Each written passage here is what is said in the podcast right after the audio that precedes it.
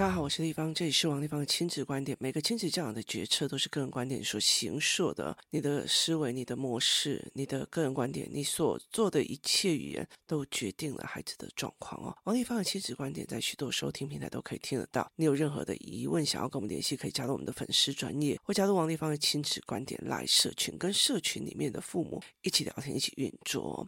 呃，我要讲一个故事哦。工作室里面哦，有一个孩子上完围棋班。以后呢，他会去上篮球课哦。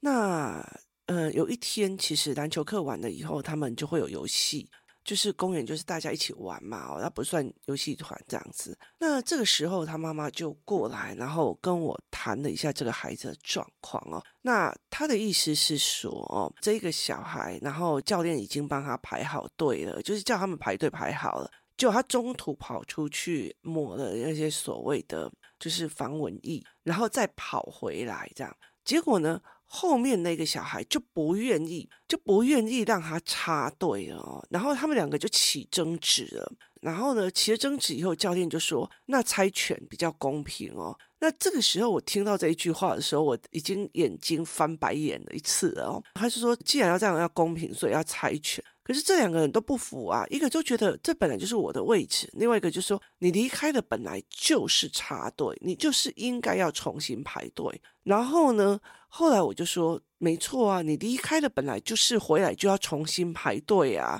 那为什么不是呢？就是排队的逻辑本来就是这样，你离开了，你回来你就是要重新排，除非。除非你一刚开始就跟后面的谈定了，说不好意思，我现在有什么什么事，我过去拿一下，你这个位置可以让我保留吗？就是你先经由后面的人的同意，那你才可以用。那这个孩子还不会这一块哦，所以他离开以后再回来的时候，两个就起争执。结果呢，这个孩子到最后他就开始生气发飙哦，然后就说他不要上了，然后就去旁边这样子哦。那妈妈经典的话来了，我我。这一句话，我就说，我每次听到这一句话，我都全身很不舒服啊。就他就讲了，哦，那好，那你处理完情绪再回来哦，就是那你就先不要上这样子哦。然后他就去处理情绪，然后过了没多久以后，他就回来又继续上课这样。那。我就跟他讲说，首先本来就是他的错啊，因为他离开再回来，就后来妈妈就在讲说，因为这一个教练本来就已经把位置排好了，有 A 在前面，B 在后面，C 然后 D 就是把位置排好了，所以对这个孩子认知来讲，这是对号坐，可是对后面那个孩子来讲，叫做排队。概念就是一个是对号位置的概念，一个是排队的概念。我就说对，好，那我们在这整个过程里面，如果就算是这个样子，那我们也就知道这个孩子分不清楚两个人认知不一样而产生的吵架嘛。那他一直坚持他对的，然后却没有办法把事情讲出来，那不就技不如人吗？就是。你没有办法帮你自己的事情讲清楚，所以说一句比较迟的哦。今天如果你没有办法去证明你在犯罪现场没有做任何的犯罪，甚至你也不讲，然后讲也讲不清楚，其实很大的一个部分你就是要认了吞了哦。所以我才讲。语言思维真的非常重要的一件事情，就是在在这个现场里面，你的语言、你的思维、你的东西都要真的是稳的。然后呢，我又跟他讲了一件很重要的事情，我就跟他讲说：好，那就是你的语言、你的思维都完全不行嘛，所以你就过不了你的这一关，这样子哦。那后来我就再来跟他们聊天，在聊的过程里面，我就来跟他谈哦，我就跟他讲说：好，第一个就是第一件事情。你要离开的时候没有先问后面，是你不知道。第二件事情是你回来的时候，你也没有办法用你的认知跟别人做协商跟分析，还有帮自己讲话，就是对我们来讲技不如人嘛。那技不如人本来就很多东西就要吞下去啊。我说站在这个小孩的立场，这个小孩的立场做了几个决策，就整个事件里面做了几个决策。第一件事情。他决定在排好队的时候离开队伍，所以这是第一个决定。不管是妈妈叫他还是什么样，但是毕竟是他自己做决定了嘛。那第二个决定呢，是他决定了说，不管了，我不生气了，我不要讲了。他他决定他不要讲，或者是他没有能力讲，这是第二个决定嘛。那第三个决定是什么？第三个决定，他决定要生气，所以他做了一个决策，就是决定要生气嘛，就是这是他决定的。然后接下来是生气以后，他决定他要我不学啦，我不想上课啊，哈。这是第四个决定哦，然后我就跟他讲说，我就跟他讲说，你们要了解一件事情，小孩太累了，小孩觉得不公平，小孩觉得怎么样怎么样。好，我觉得每一个人都有情绪，每一个人都有思维。我觉得，我觉得台湾有很多的父母，他一直 focus 在你不能有情绪。或者你怎么没有情绪？这个时候你就应该要生气啊！这个时候你就应该要怎样啊？所以你没有办法去理解一件事情，是我们针对的这个时候该不该有情绪，想要去。用我们的认知去教训小孩，哎呀，这朋友嘛，你干嘛对他生气？所以你用单方面的认知去看，哎呀，那个小孩怎么可以这样生气？就是你用你自己的认知去定义别人哦，那。很重要的一件事，就在这一块。我说，台湾所有的亲子的书或干嘛，让我觉得最匪夷所思的就是这一块，就是我们永远在处理该不该有情绪，有情绪以后要怎么灭掉情绪。可是我们没有去思考一件事情，所有的情绪都有它起来跟不起来的评估标准跟后果。例如说，我觉得。这有什么好生气的啊？去后面就去后面，啊，这有什么好生气的啊？我大不了，我大不了就再重排队嘛。这有什么好生气的？本来就是我的错。这是三个认知，我就是生气，我就是要在这个位置，我就是要好。这是认知决定的，你要不要生气？所以第一个我们没有调认知，第二个一件事情是我后来会觉得说，很多的时候，身为一个妈妈，你今天有没有？去外面工作过，或者是你承担或没有承担一件事情，或者是承担一件成败的事情，不是去做人家就是员工啊，然后老板没有来，老板有来，你也在那边划手机，然后照算钱哦。这种心态，其实我觉得你就没有办法养好这种孩子。那。你没有承担过一件事情哦，所以你要了解一件事情。我后来就问他们一句话：你们想过一件事情，到底是孩子该不该有情绪，情绪该不该压下来比较重要，还是你有办法有自信？你的孩子在高压的环境里面，在高愤怒的情况之下，在高难过的情况之下，所做的所有的决策都是理性的。听懂哦，所做的所有决策，在任何高压、高情绪、高痛苦之下，你都还可以保有理智的决策思维模式，这才是最重要的一个角色，这才是最重要一个角色。有意思就是在说了，有意思就是在说，我今天我要做任何一件事情。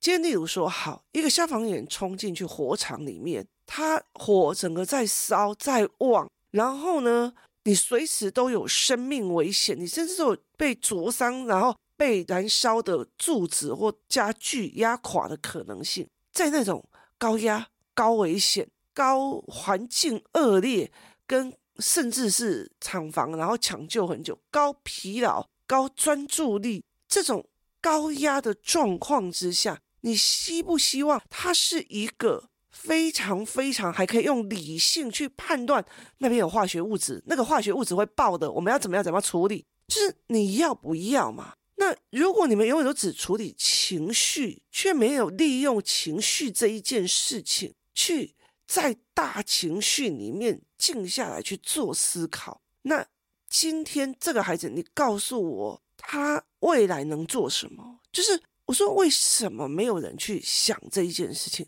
我让你们在游戏团跟人家冲突，跟人家做任何事情，很大的一件事情在于这个冲突里面，我怎么去学跟人家听别人的论点，然后去协商，甚至去妥协，甚至去不妥协，这些事情都是一个一个一个的决策。那我就跟他讲，后来我也跟他跟这个孩子在聊，就是时间线画出来。然后我就开始跟他聊，我说第一件事情，你决定要离开，好，所以你离开了，导致你回来回不到那个位置，那第二件事情，如果你是对号坐跟呃顺序坐，你这件事情你又错了，你又错了，因为你没有办法，你的语言能力，因为他是语言班嘛，我说你语言能力，你那些东西没有练习，然后所以你没办法帮自己讲话。第三件事情，你做错第三个解决策是你生气了。在这里讲哦，很多的小孩生气了，就觉得大人就一定要去捧啊捧他的心情，捧他在干嘛？所以导致这个小孩就要别人别人捧，他觉得我生气了，你要害怕。我觉得不要说是小孩，大人也这样。我哪里怕一都爱惊，就是我们好喜欢我们生气的时候有人怕，哎，就连老一辈人这样，对哦，我今晚拿来生气，我也有像像买惊这样子。我都觉得啊，你女儿怕你很骄傲嘛。我常常就顶这句话给我妈，我妈气死了。就是他们觉得我生气的，我说了我在意的，你就要去符合我，我就觉得关我什么事啊？哦，你自己权责不分这样子。然后后来他们就会用这样子一件事情，他就我生气的，我不去打篮球了。妈妈又讲一句啊，那等你心情好了以后再过了。我后来就讲说这件事情谁损失？我说对。那个教练来讲有损失吗？我本来要教七个，现在变六个，我没有损失啊。你的意思吗？这件事情我没有损失。好，谁赚到？哦，其他六个人赚到。他在学，你在停；他往前，你在停。本来一个教练带七个，师生比是七比一。现在你过去生气了，师生比六比一。哇靠，赚到了，赚双倍哦。所以这个决策，你去旁边生气，你去旁边火大，你去旁边干嘛？我可以问你一件事情，在这整件事情里面，谁倒霉？我说你做的这个生气的决策，你做的所有东西就是损己利人，所以你所有的决策都是错的，然后你还自以为自己很了不起哦。所以后来我们在跟我的两个小孩在谈这个案例的时候，我们就要问这些，说对啊，你看教练哪有错？哈。他还赚到，那这些小孩也赚到。我跟你吵架，你气起来你就走；我跟你吵架，你气起来你就走。太好了，他就是没有学，他就是少练习的机会，我就拼你了。所以说一句比较难听，你早晚就是守价败将。所以这是一个非常有趣的一个思维角色，就是在这几个决策里面，你做对还是做错？我今天有跟他讲说这件事情谁对谁错吗？没有。我今天有跟他讲说。这个坚持要那个位置的人是对的，然后坚持说你还要重新排队是对的，我都没有，我只是在他们整个决策里面，好，后面坚持你既然走开了，就要重新排队的那一个人，他是个赢家啊？为什么？因为我跟你吵完了之后，那你就去停止了，然后我就往前了，然后我还享有更好的师生比。为什么？因为我再怎么跟你吵，我就是不要离开呀、我就是不要损害我的受教权啊，所以他就不愿意离开这样，所以他到最后是里面受益最大的啊。那我就跟这些妈妈们讲，你现在在 argue，你现在在 argue 这整件事情，谁要给孩子一个公道？他坚持这样，然后这件事情谁对谁错？我今天没有需要讲谁对谁错，你去做盘面思维，你去做沙盘推演。你去做所有的沙盘推演的时候，你要了解一件事情：即使盛怒之下，即使不公平底下，即使有环境恶劣底下，你都会希望你的孩子就不要做损己，然后又不利整个状况的发生。就是你就是要他做出一个理智上的思考。可是你们 focus 在对啊，为什么他不能再进来？为什么怎样怎样怎样？就是。一直在前面，他为什么生气？生气为什么怎样怎样怎样？或者要怎么让他不要生气？我就觉得说，以我自己来讲，例如说，呃，我做了一个教案叫做解决方法。做完了以后，然后有语言了，所以当我儿子在很气很气，然后要开始让我说，所以你这个是解决方法吗？你还有第三条路吗？你有第二条路吗？你有什么其他的路吗？然后他很生气，我说：“我不管你多生气，现在马上给我去找出最适合一条路，想出五条路。就是我反而会利用他盛怒底下，瞬间用我平常教过的语言跟语言的逻辑跟思维语言，直接逼他进入思维系统，就是直接并入思维系统。所以，因为现在其实，呃，我我昨天还在跟我的。”里面来讲说，在从以前到现在，我两个小孩几乎没有在外面让人觉得必须要处理他们的情绪过，所以我就觉得越来越可惜，你知道吗？因为像我儿子他去那个环球影城，他气得要死，三个学长都不愿意去玩，然后只愿意在那个 shopping mall shopping，所以他很气啊，气到整个人那种发抖，然后气的时候，我只问他一句话。所以没有他们，你这一辈子都没有能力，没有机会，没有一种自己有能力可以再去那边重玩一次的认知吗？然后他就瞬间冷下来，瞬间就说：“对，我可以自己再来，我为什么要这样？而且这样我还有另外一个机会要来。”所以那是。我在盛怒底下，我用什么语言抓回我的理智？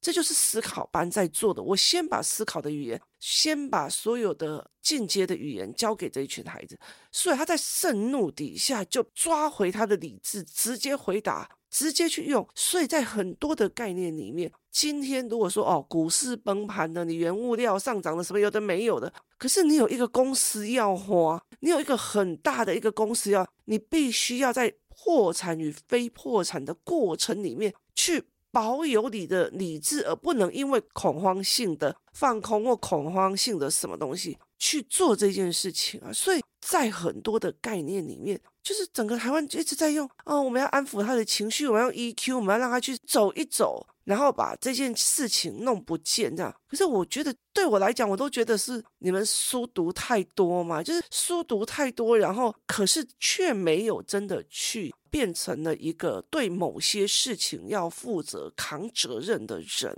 就你可能就是去讲讲说啊，我们就这样安慰他就好了，我们这样就安慰他。可是你从来没有扛过那个一个整个一个企业的责任，你就这样了解一件事情。不管今天是股票熔断还是什么样的事情，那你要 handle 一整家公司的荣败的时候，你要很清楚的去做一件事情，就是情况再怎么危急，情况再怎么痛苦，情况再怎么高压，你再怎么疲惫，我都要做出理性的思考与决策，我都。必须去把理性的思考与决策那个语言进入我的脑海中。所以你对我去 Okinawa，或者是你去去，尤其是 Okinawa，因为他那边比较少人，所以你就可以看得懂为什么日本人。他在每一个操作都要有口诀跟手势。台湾就呃，就我已经开车开那么久了，所以都不用了哦。尤其是 Okinawa 的时候，他可以用透明的去看那个车长，然后他每一个动作都要用动作，然后辅助语言。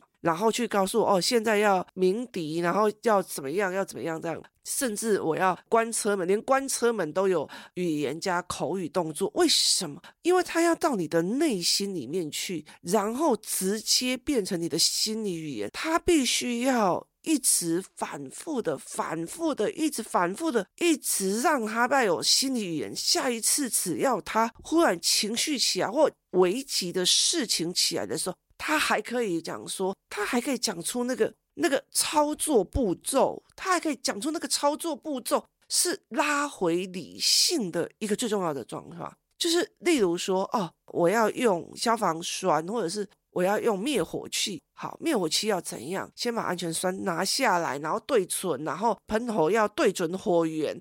然后要怎样用力按下去？不能对人，手要往下压。这一个东西，它是一个做成一个口诀，心肺复苏术也要做成一个口诀。只要是属于安全，都是变成一个口诀。在于压力很大，要救人，要害怕可能有公共安全问题的所有事情，他都会要你用一个口诀。照这个口诀是拉回你的稳定性，然后去赶快去做那个决策。你赶快去做灭火的动作，你赶快去照着这个口诀，赶快给他做所谓的急救的呼吸、急救的护理。所以护理，然后救护、消防，很多东西他都会叫你用口诀去判断。常常要背这种什么安全细则守节这样子，就是语言，然后拉回理性。好，那我只是把情绪之下语言。这的可能性是什么？背后动机是什么？为什么是这个样子？我现在是不是盛怒之下在做决策？那照理性来，有利的是什么？然后有害的是什么？然后他是不是要挑动我情绪？这很多的东西，只要你语言一直拉、一直拉、一拉下来的时候，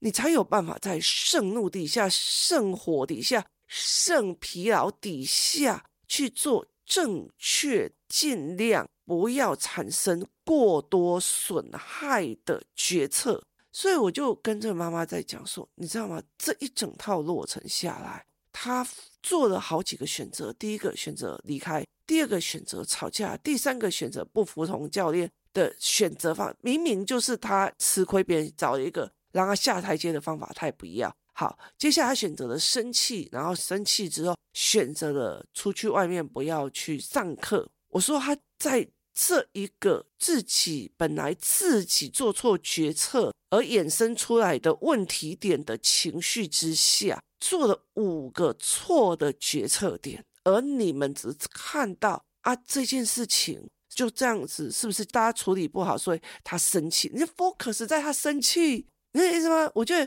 这件事让我觉得好吊诡哦。你知道，对我来讲，我的逻辑就觉得太有趣了。为什么会是这样子的逻辑哦？是我当然会非常非常开心哦。来，现在告诉我，你现在很气，来告诉我，那你现在做什么决策才是最对的？现在事情发生的，做什么决策是对的？这个决策有没有后遗症？这个决策对你有利的，哪里对你有利来？快快讲，然后就是在那种情绪之下，陪着孩子去做正确无误，甚至自己的思维模式。下一讲我们会再讲很累的问题，就是在这件事情是对不起，我就算很累了，就算我有压力了，就算我很火，我还是要把事情做好，我还是要做对决策，我还是不要在这整件事情里面做错思维模式。这才是一个非常非常重要的思考模式，你才会知道说我要怎么做是对这件事情最好的。不要一天到晚就是哦，他会生气，他会怎样，他会他会太累，他会做过干嘛，而完全没有觉得这件事情该练。这种在情绪之下保有理智，除了平常准备好思考的语言、思维的模式什么有的没有，你知道吗？你就坐等他情绪高涨那个时候来。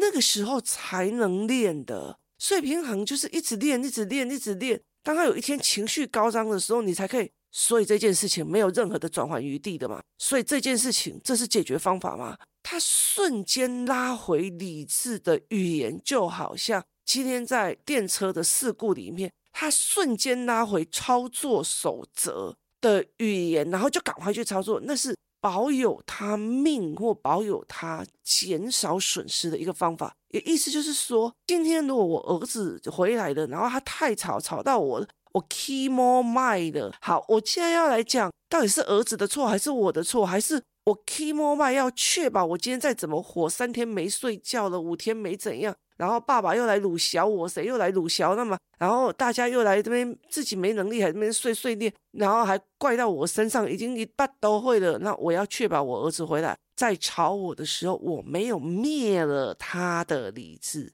就是我不会灭了他，我保有理智，保有思维，就事论事。原因今天为了什么？他今天会这么开心的开门，然后一路大吼大叫。我是要用这种思维去看的，就是在盛怒、盛泪、盛所有的东西之下，我如何去帮助这个孩子思考？这个孩子如何在所有的情绪下保有理智、做对决策，这才是最重要的一件事情，而不是到底插队算不算。今天谢谢大家收听，我们明天见。